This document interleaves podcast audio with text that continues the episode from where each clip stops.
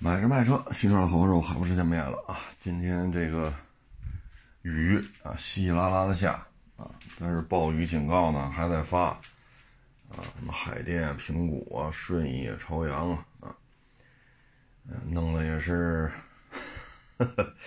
我个人感觉最多就到中雨吧，他这大到暴雨没见着啊。嗨，甭管怎么说吧，反正凉快了啊，确实凉快了。二十八度，湿度呢大致在百分之七十，啊，温度低一点呢，就比之前四十一二度的时候强啊。昨天呢发了一小视频，啊，说的内容呢就是，呃，电动汽车要年检，啊，列举了一下电动汽车的优缺点，啊，优点呢就是不烧油、零排放，啊，从排放这个标准看，它是环保的。因为它排气口就不出东西，它连排气口它都不装。你从排气这个角度讲，确实环保啊。因为油车不装排气口怎么行啊？对吧？你排气，你发动机有进气道，发动机就得有排气道啊，一进一出嘛啊。再一个呢，提速快，那二三十万的车，零百加速四秒多，很常见，很常见。啊，也许能做到三秒多啊。再有呢，车机智能啊，智能化座舱啊，辅助驾驶，这都是它的优点啊。呃，缺点呢，除了昨天说的，有可能会实行电动汽车年检，年检的时候呢，会检查动力电池的状态，动力电池不 OK，年检过不去啊，必须修理或更换，不处理利索了，这车不让过。再一个呢，就是电价，啊，四毛五涨到七毛三，涨幅超过百分之六十。要么就是商业中心黄金时段，比如说十一点到下午五点，你去充电，那电费可能两块零几、两块一，甚至两块一毛多。啊，再一个就是离开城市，啊，离开城市，离开城市之后呢，你会发现充电设施并不足，尤其去一些偏远地方。你说广州往深圳开那没问题，说北京往天津开也没问题，啊，但是如果说你说走青藏线、川藏线，啊，塔克拉玛干、库布齐，啊，独库公路等等等等，这个充电咱就不好说了，啊，或者其他的一些三四线城市，充电桩的数量就很少了，啊，你这个不像油车，加油站有的是。大不了说人一块出去的啊，说这车油箱多，这车油箱少。你要有专用工具的话，你得把油抽出来加那个。应急情况下啊，当然这样做不安全啊，就应急情况下可以对付一下。嗯，还有一个呢，就是机器不保值啊。除此之外，还需要我们考虑的呢，就是冬季低温掉电啊。这可能南方的朋友可能对这个印象不太深。北方的朋友对这事儿应该会感感触非常深刻啊，然后就是动力电池衰减啊，你比如说一六年、一七年一 V 二百、一 V 二六零啊，你现在一开过来一看，不开空调，所有电器都不开，哎呀，还能跑个七八十啊，但是像今天下雨啊，温度低咱就不说了，像之前三十七八度、四十一二度，你只要一开空调。这个续航里程就从七八十降到四十五十，作为一台汽车来讲，续航里程四十五十怎么开？啊，你跟电动自行车的区别在哪里啊？所以这些问题都需要考虑。那昨天发完之后呢，有人就不干了，说我们这儿充电就两毛八。我说你那儿充电两毛八，两毛八不代表全中国的人充电都两毛八。你这么到处说充电就两毛八，充电就两毛八，你是在误导消费。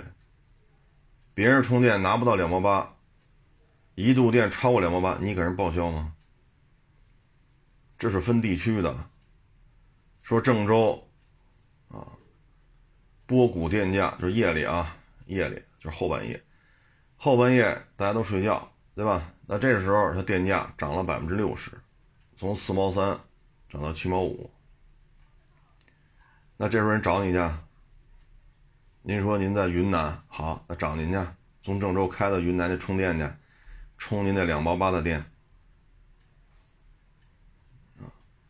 再一个，你的电价你确保它永远不涨吗？第三，你永远就在这个城市待着吗？第四，你的电动汽车卖了它就保值吗？第五，你的动力电池没有衰减吗？第六，电动汽车年检的时候，如果这个政策推行了，你们那儿不实行这个政策吗？出了质保期之后，电动汽车年检，动力电池过不去，费用谁出？你除了两毛八之外，还有什么优点吗？所以我的回复就是：不要拿你们这个个别地区非常便宜的电价，来跟其他全国地区的网友说买电动车电价便宜。这么聊天就没有意思了，啊，这么聊天没有意思了，就跟小油站似的，小油站要加加一升油两块钱呢，那你就说中国油价不贵，就两块钱一升。那我加不着两块钱一升怎么办？怎么办？再有，你那小油站两块钱一升，这油加完了，车要坏了，你给赔吗？你不能跟人说买吧买吧，像就像我卖车上买陆巡五七，买途胜五点六，买红山五点七，买猛禽六点二，可省油了，那两块多一升。我为了卖车，我就这么说，人家出去了，全北京找不着加油站，怎么办？我跟他说了啊，河北某省某市某县某村，那有一加油站，两块多一升。我要我要像您这么聊天，我卖车是不是应该这么说呀？对吗？我卖陆巡五七，卖途乐五点六，卖红山五点七，卖猛禽六点二。包括凯雷德六点二，我要是卖这些车的时候，我也跟这些买家说：“这有加油站一点都不贵，两块多一升，没问题，这还叫钱吗？这没事。”出了门，北京行政版图之内找不着这加油站，怎么办？怎么办？啊，这样我跟他说啊，你你你离北京大概三四百公里，啊，河北某某市某乡某镇某村哪哪条路上有一小加油站，那是两两块钱一升。我这么聊天跟你这么聊天有区别吗？我能这么卖车吗？我能这么在网上这么聊天吗？买吧，没事儿，买吧，什么普拉多，什么帕杰罗，一点一点不费油啊，两块多一升，买去吧。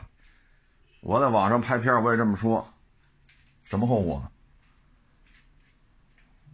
啊，包括说这保值率，昨天是一个大连的网友叫路过，然后呢就跟我说，特斯拉这车保值率可高了，七折。啊，我说您呐多收收车，少玩点键盘，这才能实事求是。呵，就不干了，巴拉巴拉巴拉说一大堆啊。我一看，思维方式啊不在一频道上。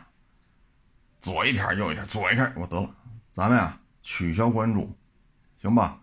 您别关注我了，您这套理念，您适合关注谁呀？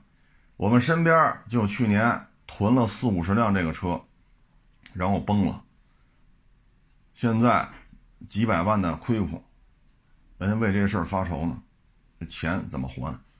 您呀关注他去，你跟他说，好不好？您把您这套理论说给他听。我相信他一定会拿亲人一样那种态度来对待你的，您别关注我了，好不好？就像我们三月份来那个电动 SUV 似的，三十二万买的，按您这理论七折，行嘞，三十二乘以百百分之七十，这车多少钱？二十二万四。那你给人转二十二万四啊？他开回他四 S 店才给十五万多，你给人转二十二万四，这不是七折吗？他说：“这车超十九万五就不能要。”那你给我算算，三十二，十九万五，这是几折呀？三十二对二十万零一对二十万零二，这是几折呀？你不是七折吗？那你给人二十二万四，不就完了吗？那车我们收过来卖就卖二十一万多，您这七折哪来的呀？跟你说了，你多收收车，少摸键盘。嚯，底下这评论就多了，我操，各种质疑。您啊，别的优点你肯定也很多，对吧？你肯定是一个非常优秀的年轻人，但是我发现其中最优秀的一个或者说最优秀的优点之一，就是在键盘上抬杠。您这么着，你给人家转二十二万四，不就完了吗？我给人转二十万零一、二十万零二，因为亚视好多同行也听这节目，超过十九万五就不能要。那行，那您该转二十二万四呗，是不是？这车我们收过来也就卖个二十一万多，也就卖个二十一万多。刨去两次过户，刨去抛光打蜡，刨去摊位费，三十天之内收，三十天之内卖，这成本都得过三千。你算算，我投二十万零一，投二十万零二，投的本金是这么多，我就挣几千块钱。到您这儿得七折，那你给人二十二万四呗。这左一条右一条，您别您您您别关注我了，真的，咱咱聊不到一块去，聊不到一块去啊。所以这个电动汽车这些问题，不能因为你不爱听，所以他就怎么怎么着。不能因为你不爱听，你就跟这儿这个那个什么七折八折，还还还还八折呢？各位拿计算机算算，三十二万的零点七是多少？二十二万四，你给人转钱呢？对吧？你给人转钱不就完了吗？啊，所以这种问题，嗨，咱呀，你也别关注我了，成吧？我水平低。您要关注呢，就给就关注那些去年弄了几十辆电动汽车倾家荡产卖房，对吧？然后上失信名单，您跟他们关注去，您把你这理论跟他们说说，他们肯定觉得相见恨晚，肯定会拿您当亲人一样的呵护你，你跟他们聊聊，好不好？那些人都不摸键盘，都真刀真枪，二零二二年在车市当中摸爬滚打了一年，半条命没了。你跟他们沟通吧，好不好？一说就是你没收过，我没收过那台车，我没收过这台车，不代表人家没来，明白了吗？四 S 店给十五万多，那请问三十二万和这十五万多，这是几折呀？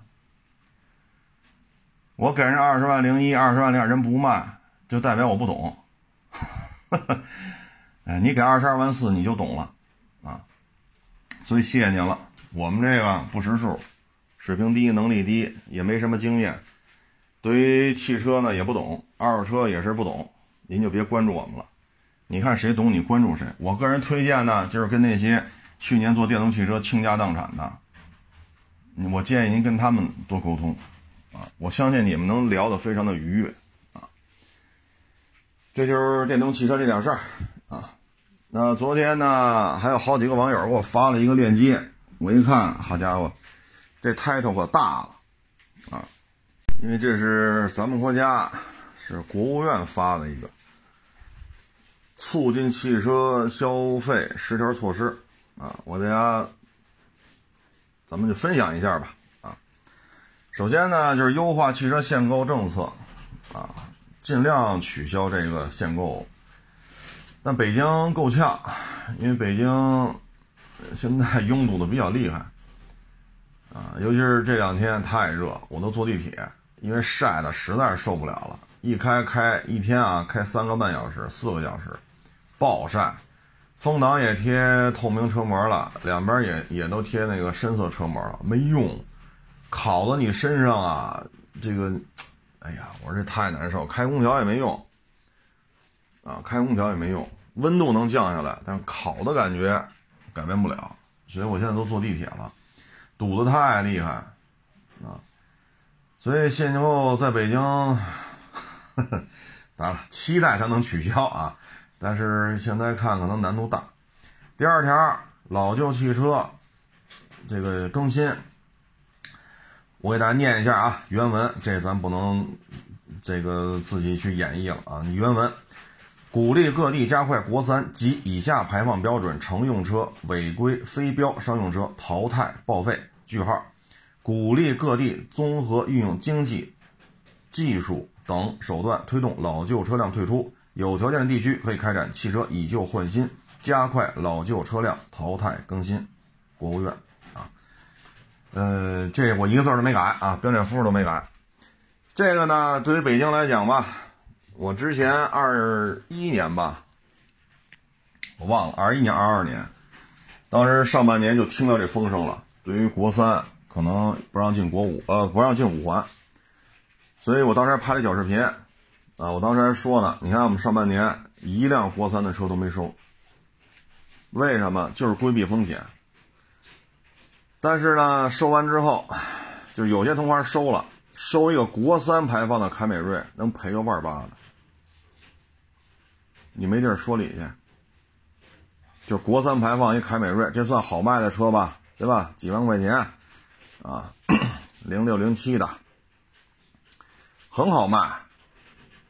外地同行来北京收这车，一拖板一拖板的收，很好卖。包括国三的天籁。国三的雅阁，国三的帕萨特，对吧？国三的那个，呃，什么索纳塔，很好卖。车呢个头比较大，又比较便宜，对吧？而且这些车修的也很，修理费也很便宜。但是呢，当时我们因为有这个感感受啊，所以我们上半年一辆都没接，同行也接了好多。最后呢，一台零七年的凯美瑞，因为这消息一出，当时北京发了个文适时推出国三车，这个是不让进五环之类的这么个说法吧。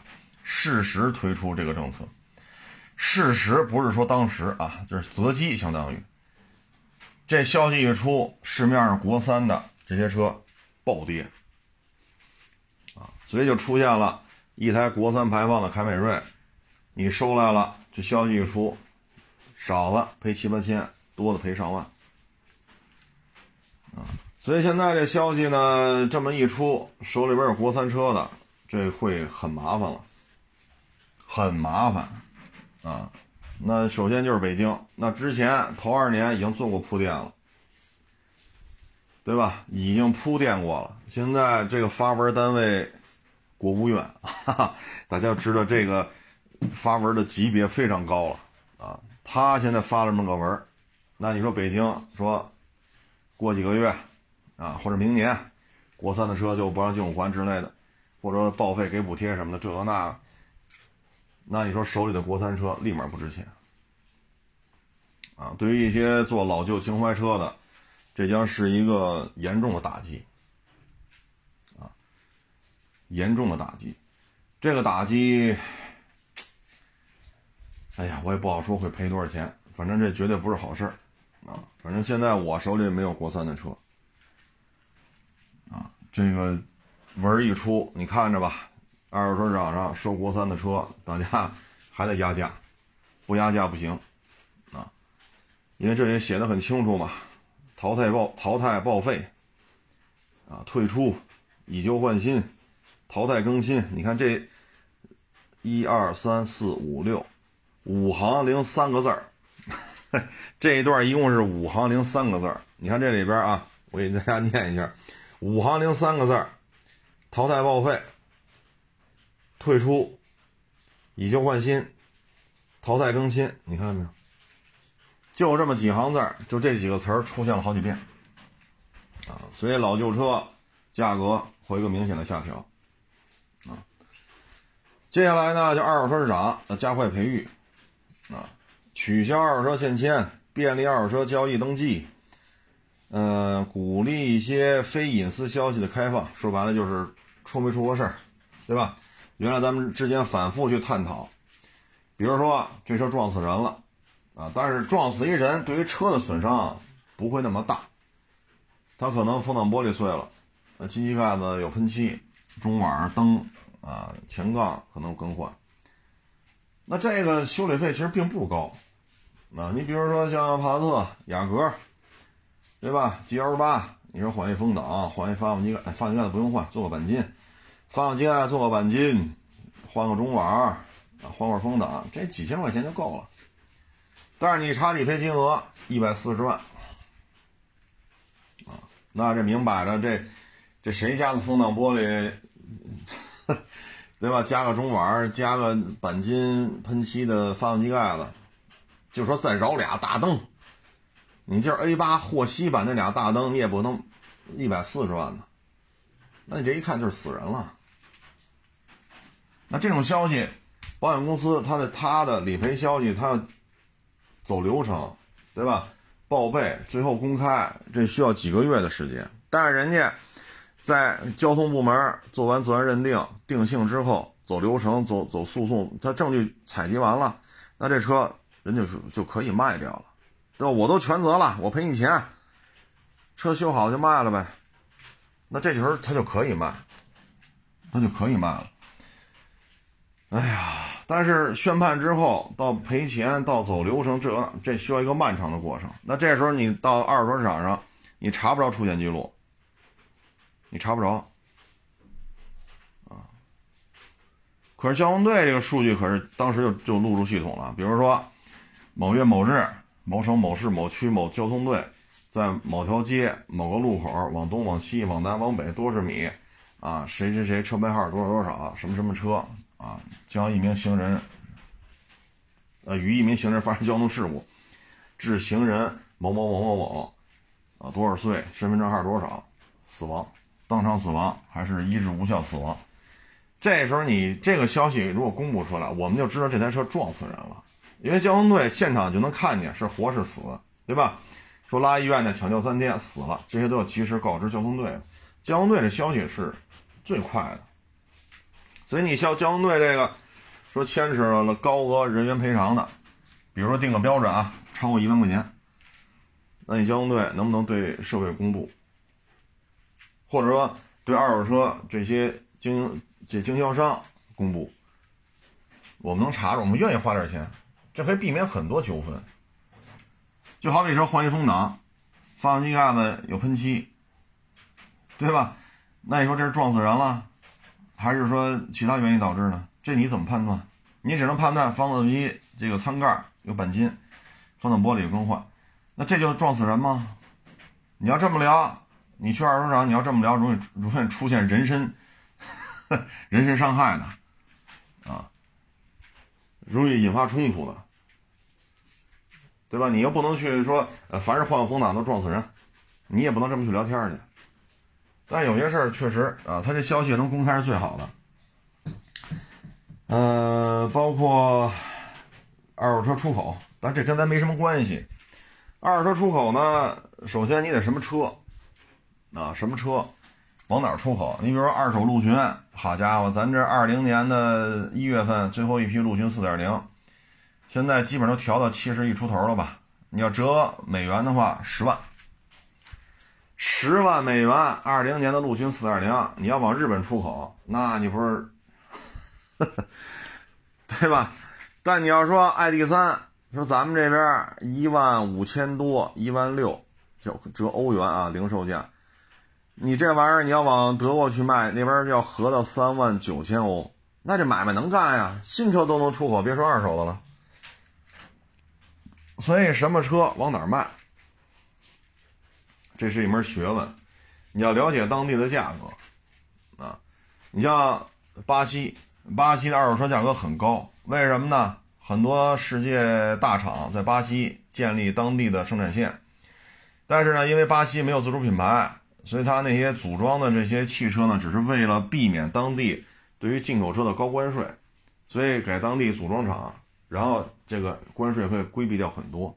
可是，即使这样，因为当地巴西没有自主品牌，所以当地的二手车价格非常的高。那我们的车就可以拉到那边去卖，但是呢，这里考虑的问题就是这个运费非常的高。除此之外呢，二手车要考虑当地货币，你拿什么货币结算？啊，你拿什么货币结算？你要你要拿当地货币结算，这汇率极其不稳定。极其不稳定，稍有波动，血本无归。你说拿美元结算，美元这个汇率也是有波动的，啊，六块多、七块多，啊，从一七年、一八年到现在吧，我们在六块到七块二之间上下波动，波动幅度也不小。但是这个贸易它不像你说在北京买个二手车，一手钱一手车过户就完事儿。这周期交易周期很短。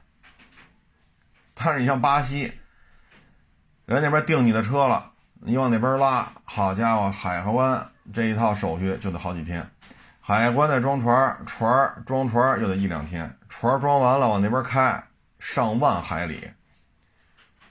您说你得开多长时间？再开到那边，再卸货，再报关，然后再人拿到车开到人家店里边，这个周期我往短了说一个月。往短了说，往长了说一个半月，甚至两个月。那在这种情况之下，这么长的交易周期，汇率波动怎么办？啊，不是说所有的车说在咱们这边都一万六千欧，咱那边三万九千欧，不是的，不是的。尤其是你出口一些像咱们这边啊卖不上价的车，比如说一零年的三点零 G L 八，对吧？这车拉非洲卖去没问题。啊你包括咱们这边啊，这个一三一四年的这些福特也不值钱啊，包括那个零七零八的卡迪 CTS，现在市值 你跟一手机没多大区别。你像这些车，你往那边卖是可以的，比如非洲啊，那那这个汇率波动怎么办？你用当地货币，咱肯定不敢要；你用美元结算。货币汇币呃什么汇币货汇率货币它也是有波动的。你要拿人民币，现在人民币国家之间大宗采购是用人民币也是可以的，但是刚刚开始，从去年啊刚刚开始，所以到民间老百姓拿人民币结算，这还有一个相当长的距离，相当长的距离。而且呢，像国家采购，它有时候会异货贸易，比如说上个世纪泰国。买咱们那护卫舰，买了四艘嘛。上个世纪末买了咱四艘护卫舰，咱们当时是允许用这个当地的这个易货贸易，比如说泰国的大米、榴莲，国家和国家之间它允许这么采购，咱老百姓弄不了这个啊，咱老百姓弄不了这个，所以二手车出口吧，你最好是做过外贸。在某个国家精耕细作，至少至少得三五年。你要了解当地的语言、当地的法律、当地的海关的这些流程，包括当地的社会面，你都要了解。当地的交易的这种习惯、风俗啊，诚信的状态，你都要了解，你才能往当地去弄二手车。否则的话，你的对接就是对对一些海外二手车集团。比如说，人家在阿塞拜疆，人家做二手车的，人来中国了，说采购一百辆，你只能对接他，但这个利润就很薄了，因为什么呢？人家可以上二手车厂赚去，这价签一赚，又知道说折美元折成多少了，然后再跟你聊，然后跟你聊，说我一次买一百辆，那价格还得低，那你利润就很薄，非常的薄了。本身你像这个一零年的别克 GL 八，一零年的，你说你卖一辆能挣十万，你就这么说，我自己都不信呢，对吧？你说弄个零六年的 CTS，你卖一辆车挣十万，谁信呢？这车才多少钱呢？那在这种情况之下，你说你咋整？啊，他大型经销商来了，我一次要一百辆，那你的利润非常的薄，你。你比那批给就是咱们同行之间批跟那个相比，你也没什么区别。你看你卖了一百辆，你挣多少？你能挣多少？啊！而且他要这些车，你手里你很难凑齐了，很难凑齐了。比如他们那儿啊，比如阿塞拜疆啊、阿尔巴尼亚呀，啊，或者说非洲的一些国家啊，什么埃塞俄比亚呀、肯尼亚呀。啊，卢旺达呀，说你往那儿卖这些二手车，你也凑不齐这一百辆啊。比如说，人家跟你要这个老花冠，要一百辆，人就要这个零八年以前的便宜，我上哪给你凑去？谁手里有一百辆一零八年以前的花冠？谁有？花香亚市，脸吧脸吧弄一块儿也超不过十辆，我哪儿给你找去？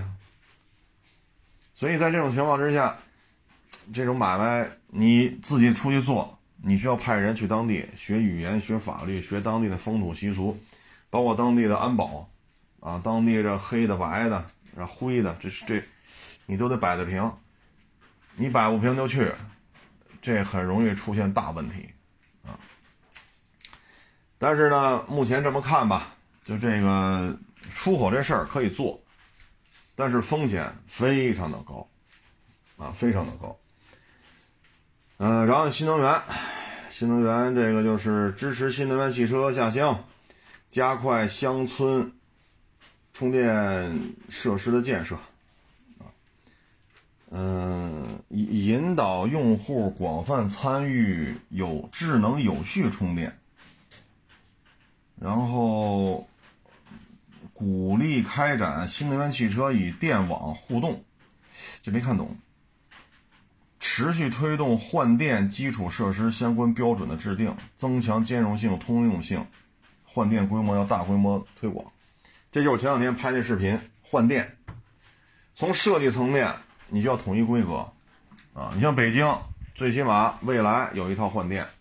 北汽的出租车，就北京啊，这些出租车都基本用的是北汽的。北汽的出租车也有换电，然后北京还有一个换电体系呢，公交车。北京很多公交车电动的，电动车换电，未来换电，出租车换电，啊，还有一些，比如说北京的环卫局的车，对吧？他们的车也是换电，所以北京的换电体系是分这么几套的，但是这几套之间不能互换。你说你一个北汽的这个 E E 这个 EV 三百三万五三五零四百，这么一小三厢出租车。你跑公交场站来换电了，这换不了，这换不了。公交车那电池比你车都大，你可装不上。同样，你一公交车开到未来去，上未来那换电，那你连那屋都开不进去。那未来去那个环卫局那换电去，也接待不了啊。环卫局的车跟出租车那换电去，出租车那换电站也接待不了。所以你看，换电站建了很多，这么多套体系的换电站，彼此之间没法互换。你说北汽的 E U。四百开到未来换电站能换吗？换不了。未来 ES 八开到北汽出租车的这个换电站换得了吗？换不了。咱们之前的小视频说的就是这问题。现在你看国家就说了，嗯，持续推动换电基础设施相关标准制定，增强兼容性、通用性，加快换电模式推广应用。积极开展公共领域车辆换电模式试点，支持城市公交换电基础设施建设，推动城市和高速公路以及交通干线的换电站建设。推动的前提是什么？标准要统一啊！你别到时候未来建一套，出租车建一套，大卡车建一套，公交车建一套，因为现在越来越多的物流开始推广纯电了。好，纯电的吧，好嘞。纯电大卡车的换电走纯电的，他走他的换电。未来走未来的，出租车走出租车的，公交车走公交车的。你这就没法玩了啊！当然了，我觉得以后国家可能就是集中尺寸吧，比如说小车级别的，这是一个标准，不论是北汽的 EU 四百，还是未来 ES 六七八。这些小车，他们应该一个换电标准，啊，也就是说，北汽的出租车换电站和未来换电站互换。然后大车，你比如说物流的重型卡车，你比如说北京的公交车、环卫局的这些电动大卡车啊，电动的洒水车、扫扫地车、电动的垃圾清运车，这些车它应该统一一个换电标准。也就是说，我们要至少实现大车、小车，啊，两套标准。不要像现在似的，啊，这是一资源浪费，啊，资源的浪费。但是这事儿很难办，你必须要从设计层面各家互通有无，所有的小客车必须在换电层面达成设计阶段的一致性。这个只能国家出面了，啊，这些资本咱们可管不了，啊，咱们可管不了。嗯，然后是农村电网，说白了就是电动汽车嘛，所以农村电网还要重新建，啊，不能说重新建啊，千别说错。合理提高乡村电网改造升级的投入力度，确保供电可靠性指标稳步提升，然后确保农村地区电动汽车安全平稳充电。现在呢又说了，还一条，接下来啊，降低新能源汽车购置使用成本。啊，这个免购置税啊，小区内充电要实行居居民电价。啊小区内的啊，要居民居民电价啊，然后要降低充电服务费，嗯，对于公交车充电要给予优惠啊，公交车充电给优惠是应该的，但是现在这事儿，现在电费可一直在涨啊，像郑州那个四毛五涨到七毛三，这是波谷，就是后半夜充电，很多地方商业商业中心地区。十一点到下午五点黄金时间去充电，北京、上海经常会出现两块以上的一度电，两块零五、两块一，甚至于两块一还得多一点。唉，尤其是现在，你说今儿啊是不开空调了，二十八度，噼里啪啦、噼里啪啦的下，呃，当然下的不大啊，但是气温低，那今儿咱可以不开空调。但是整个六七八九这个用电高峰啊。这你说，在这个时候能降低电价，我觉着，我期待啊，我期待能降低电价啊。然后再往下呢是公共领域的新能源汽车采购啊，包括机关、公务、公交、出租、邮政、环卫、园林啊。然后农村的客货邮，邮呢是邮电局的邮，客货邮啊，这些适配车辆要愿要用新能源啊。这跟咱关系不太大，因为咱们都是老百姓，这个单位采购跟咱关系不大啊。然后汽车消费的金融服务啊，就是要开发充电桩保险，要开发充电桩保险啊。再往下呢，就是汽车企业开发经济适用型的小汽车，经济适用型。你看现在，就剩下 Polo 和飞度了，啊，丰田这四个不生产了，力威、马驰、嘉年华、马二，这都停产多少年了？这这些车都经济适用，好停车，对吧？你说，就现在还在产的，你说 Polo 这占地面积大吗？飞度。你说这车占地面积大吗？这些车占地面积小，省油，保养也便宜，但是不卖了呀。你要说鼓励经济适用型的车，那就是这些车挺挺经济适用的。你像飞度五个多油，你要是买一个卡罗拉雷凌混动，十一万，就说十二万吧，就说十二万包牌，说个整数。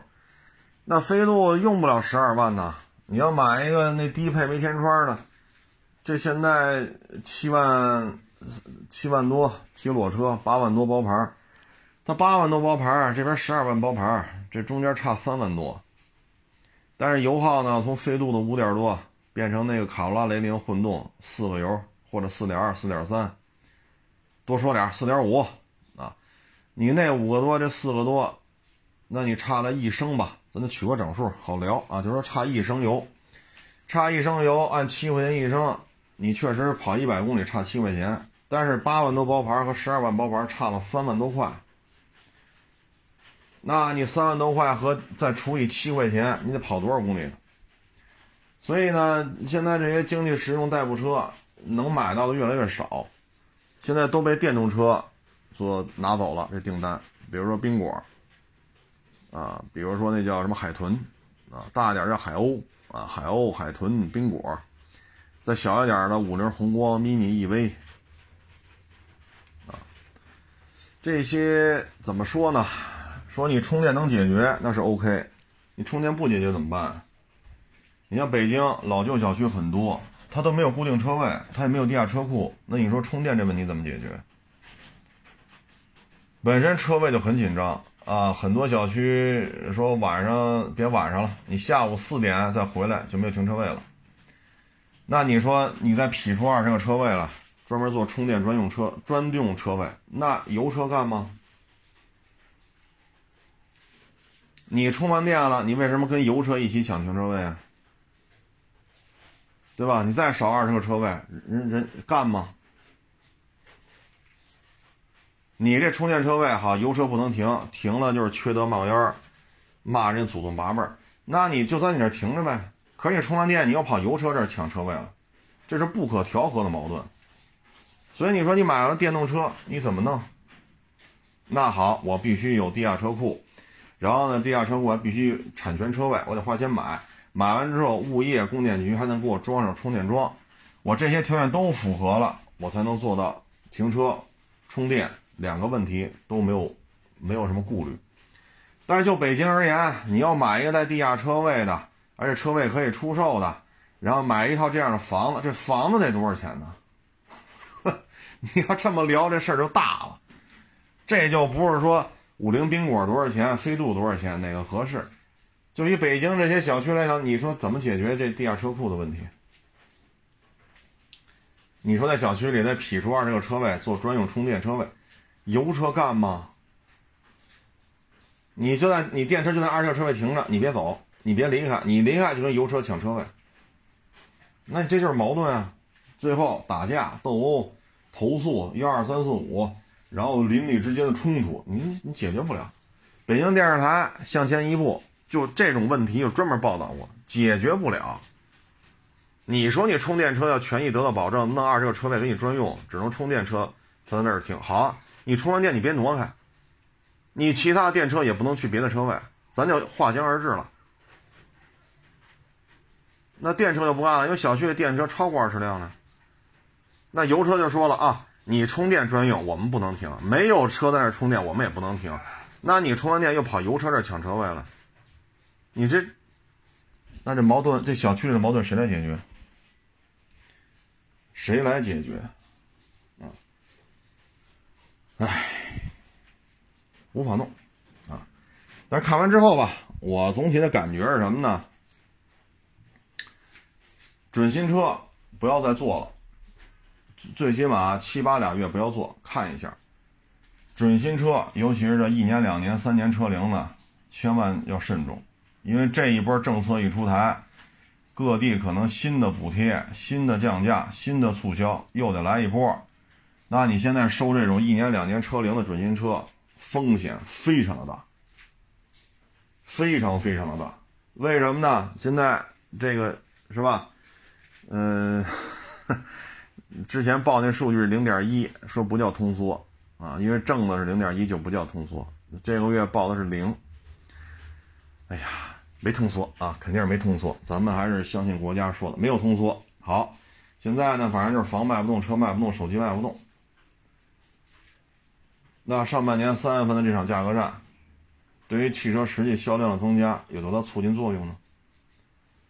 你要说比亚迪增加了，我信；特斯拉增加了，我也信。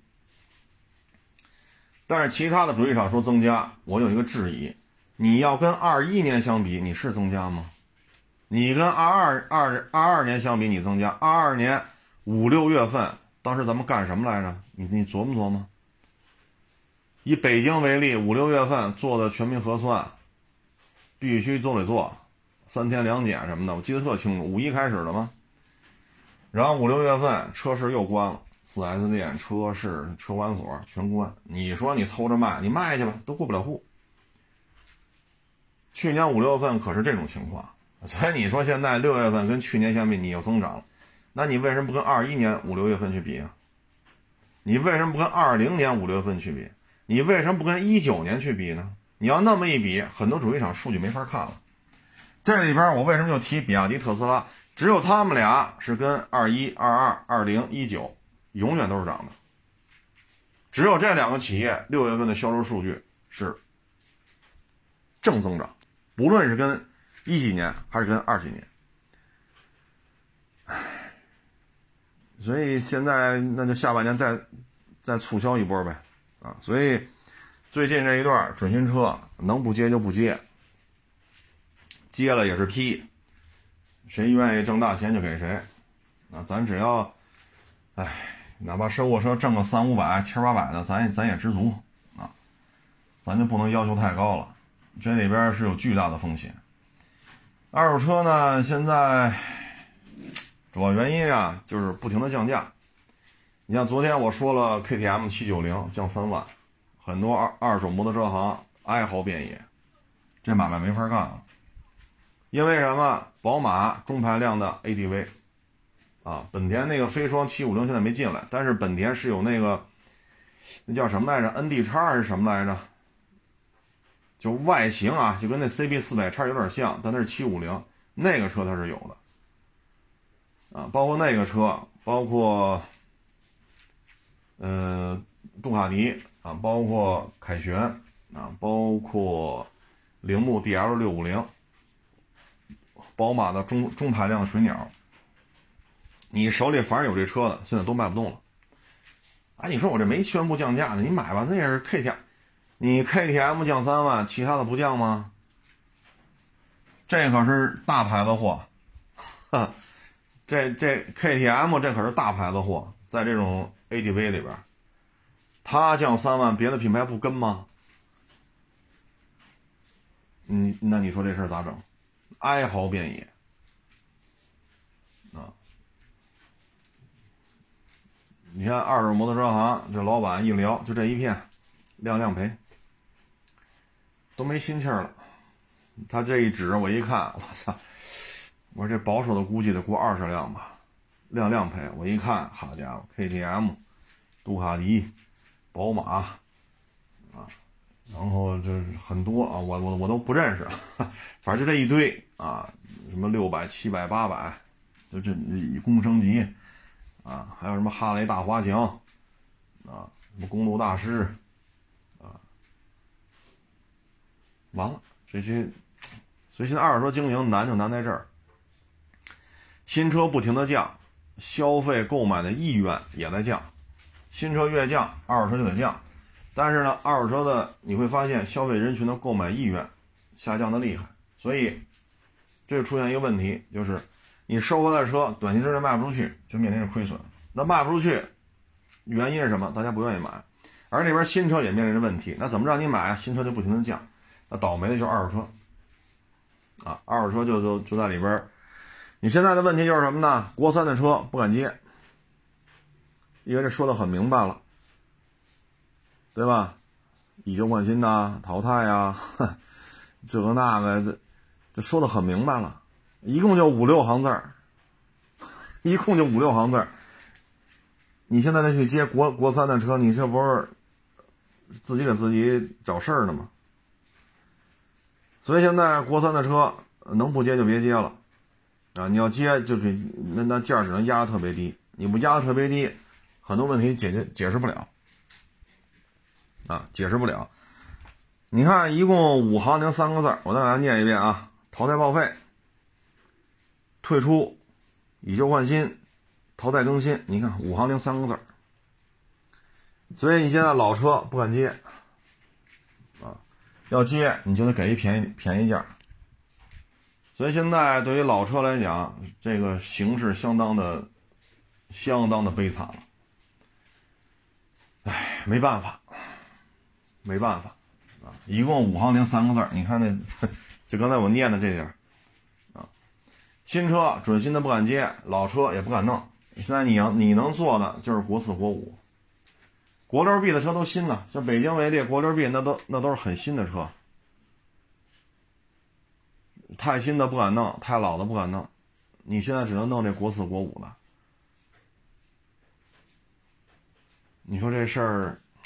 但就北京为例吧，你说你弄个什么一零的、一二的，这车既不算准新，也不算国三，但是你收过来你要卖，只能卖外地。你卖外地，你就得比外地车还便宜。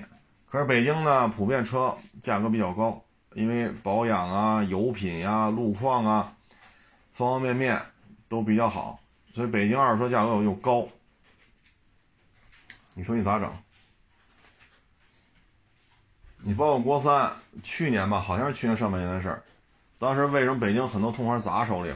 这消息一出，北京本地的不要国三车了，说拿拿个车占个号，人家不买了，人不买国三车回去占号了，人家肯多花点钱买个国四的就占标去。得，说家里孩子刚拿驾照练练手，人家也不买国三的了，本身怕哪天突然不让进五环了，人要买国四的。那你外迁吧，外地同行一看，好家伙，北京出这玩意了，适时择机啊，怎么怎么着，怎么着。那你北京车没地儿卖，只能卖给我们外地的，必须便宜。所以一台国三排放的凯美瑞赔少则七八千，多则上万。所以现在二手车这个十条一出来，准新的不敢做，国三的不敢接。啊，除非便宜，准新的接可以便宜，必须便宜，不便宜不要。国三的可以接，必须便宜。大形势这样，你说你车主难受，那你难受。你不难受就是我们难受呗，反正咱俩总总得有一个难受，咱俩总得有一个难受，你咋整？你看去年也这会儿，那个收了一个 SUV，当时就给批了，准新，非常的新啊，当时就给批了，我挣了多少？几十万收来的，好几十万，我挣的是，我记不清了，一千多、两千，好像就挣这么点钱，好几十万啊！这可不是二三十万的 这个价位了，好几十万收回来，我就挣这么点直接批给别人，人家卖了十个月吧，赔了六七万，这就是准新车，这就是准新车。那现在这文一出。是不是接下来是吧？九月份、十月份年底促销，是不是又会嘁哩喀嚓来一堆 价格战呢？包括我今年三月份收那楼兰，过三天店里边就打广告了，买楼兰送轩逸。我收的时候楼兰优惠四万多，三天之后相当于优惠七万多，因为轩逸经典自动挡怎么聊也是七万多的车。三天就从四万多变成七万多，得亏速度快。现在呢，楼兰优惠有九万多的，有十万多的，咱就往低了说，优惠九万，这又增加一万多，对吧？轩逸自动挡经典七万多，现在优惠九万，当然有些地儿九万多，有些地儿十万多，咱就往低了说九万。你说你你这车在手里放着，你放吧，越放越赔。你优惠四万多收了，现在优惠九万多，差多少？五万块，弄一楼兰赔五万，我要这么说你都不信吧？我这么说是不是你都不信呢？但这事儿就这么发生了，啊，所以现在准新车，要么就是批，要么就是足够便宜，老车必须足够便宜，否则不接，因为这政策往这一摆，接下来如何演绎？我相信大家也就心里都清楚啊啊！刚才说那 KTM，KTM 那个三九零又降价了，四五万块钱的小摩托，这一降降多少啊？呵 呵一降一万多！一降就是一万多，没法弄啊，没法弄。你像 KTM 三九零 Duke。啊，杜克三九零四万七千八，现在多少？三万五千八，怎么弄？你说说，就这么降，啊，就这么降。KTM 先降的是那什么七九零，这其实杜克三九零之前一直就有优惠，只不过官宣可能是现在，上半年就差不多就这价钱，啊，唉，所以现在你看吧。就是什么都在降，越降越不消费，越不消费越降，这形成恶性循环。主机厂销量下滑，单车利润下降，然后主机厂的薪资也开始大幅度下降，主机厂的这些上下游企业的薪资全都下降，那他们的购买力就下降，他们购买力下降，服务于他们的这些社会各行各业的营业收入也在下降。反过来，他们买车的时候，因为自己收入下降，他们买车的意愿也在下降。买车意愿下降，主机厂进一步降价，进一步降价，进一步压缩自己的利润，然后上下游汽车产业的员工收入再进一步下降，他们的吃穿用戴，对吧？他们的这个进一步下降，那就各个行业收入再下降，各个行业 再去买车的意愿进一步下降，然后主机厂再进一步降价，再刺激消费，现在就这么一循环。现在就是这样。但是现在什么景气呢？饭馆吃饭的人就是多，对吧？旅游啊，你看火车上、飞机上，好家伙，忙着呢，自驾游啊。所以现在老百姓就属于什么呀？吃吃喝喝，哎，这个他愿意花钱啊，吃吃喝喝啊，走走看看呀，出去逛灯去，哎，他觉得这个他愿意砸俩钱其实钱也不多，对吧？你比如说，你北戴河玩一圈，待三天，你能花多少钱？比买房便宜吧？比买车便宜吧？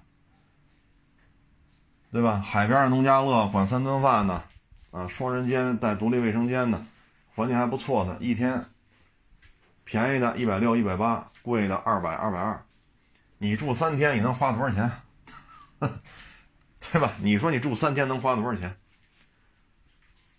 你再加上火车票，你这，你这三天下来一千都花不到，啊，当然了，你说在当地说我在外边消费去，那是单算。你要说就在三顿饭都在这农家乐里吃，就是火车票，然后吹着海风、游游泳，顶多外边买瓶饮料是吧？天热，别的花费没有，那一千块钱都不到，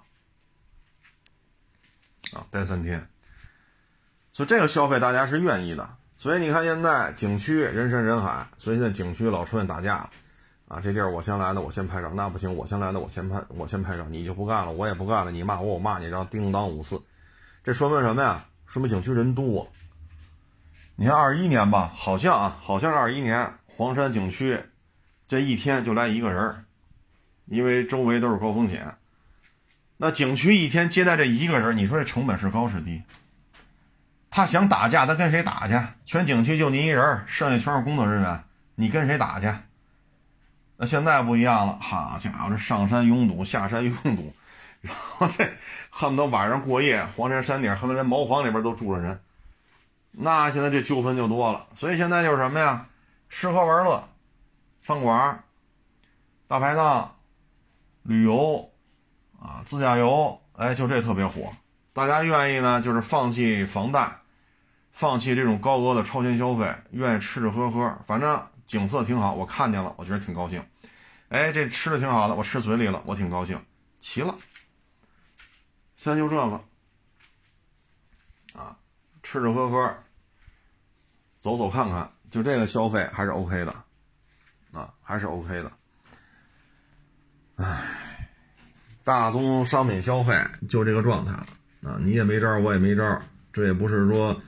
我个人能解决的，我解决不了，啊，大的环境就这样，现在就这个周期，啊，不是说就咱这不行，都不灵，啊，都不灵，唉，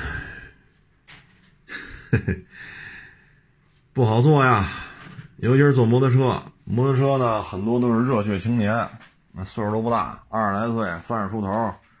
啊，一股子热情，家里有俩子儿，是吧？我喜欢摩托车，我要过上我向往的生活，啊，这个那个，以车养车，是吧？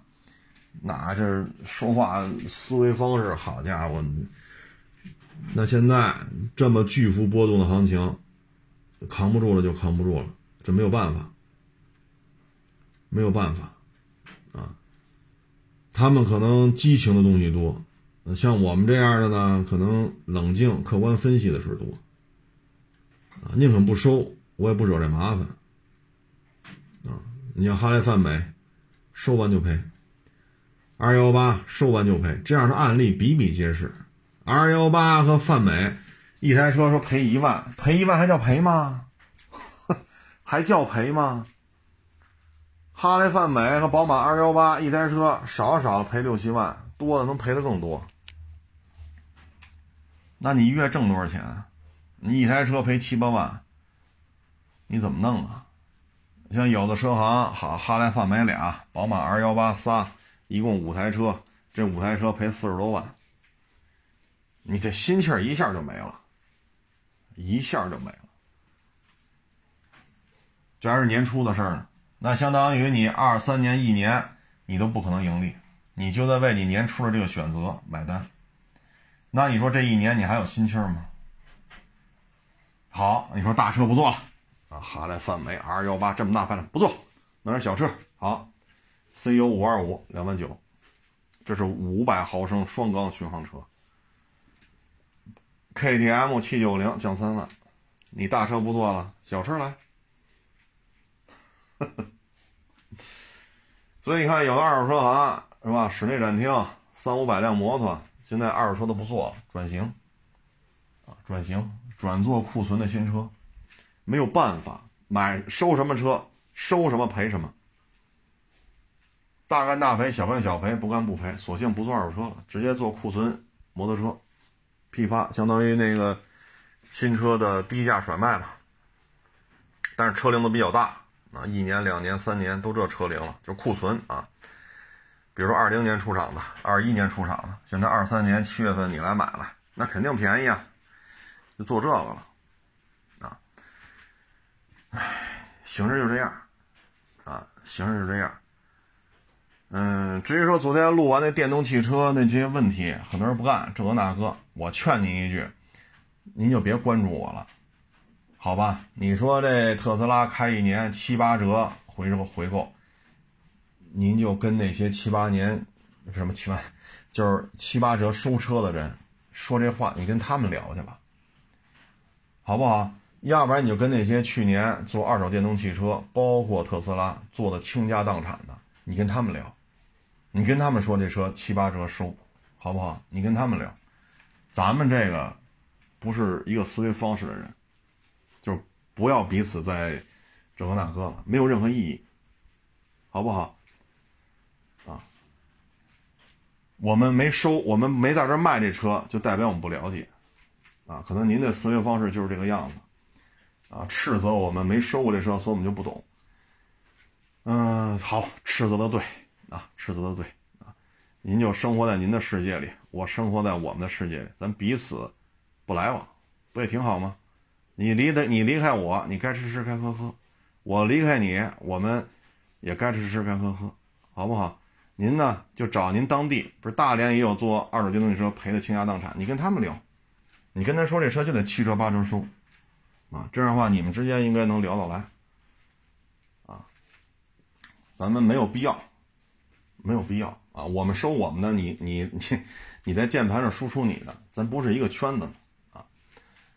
至于说这个电费啊，包括有网友说我们这儿凡是充电的还免两小时停车费，你拿你这事儿去给这些准备买电动车的人进行洗脑。好，他买回来，他们市中心充电不免两个小时停车费，你给报吗？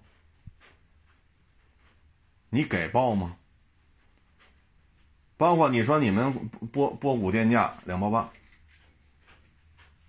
人家现在涨到七毛三了，人从郑州找你去，现实吗？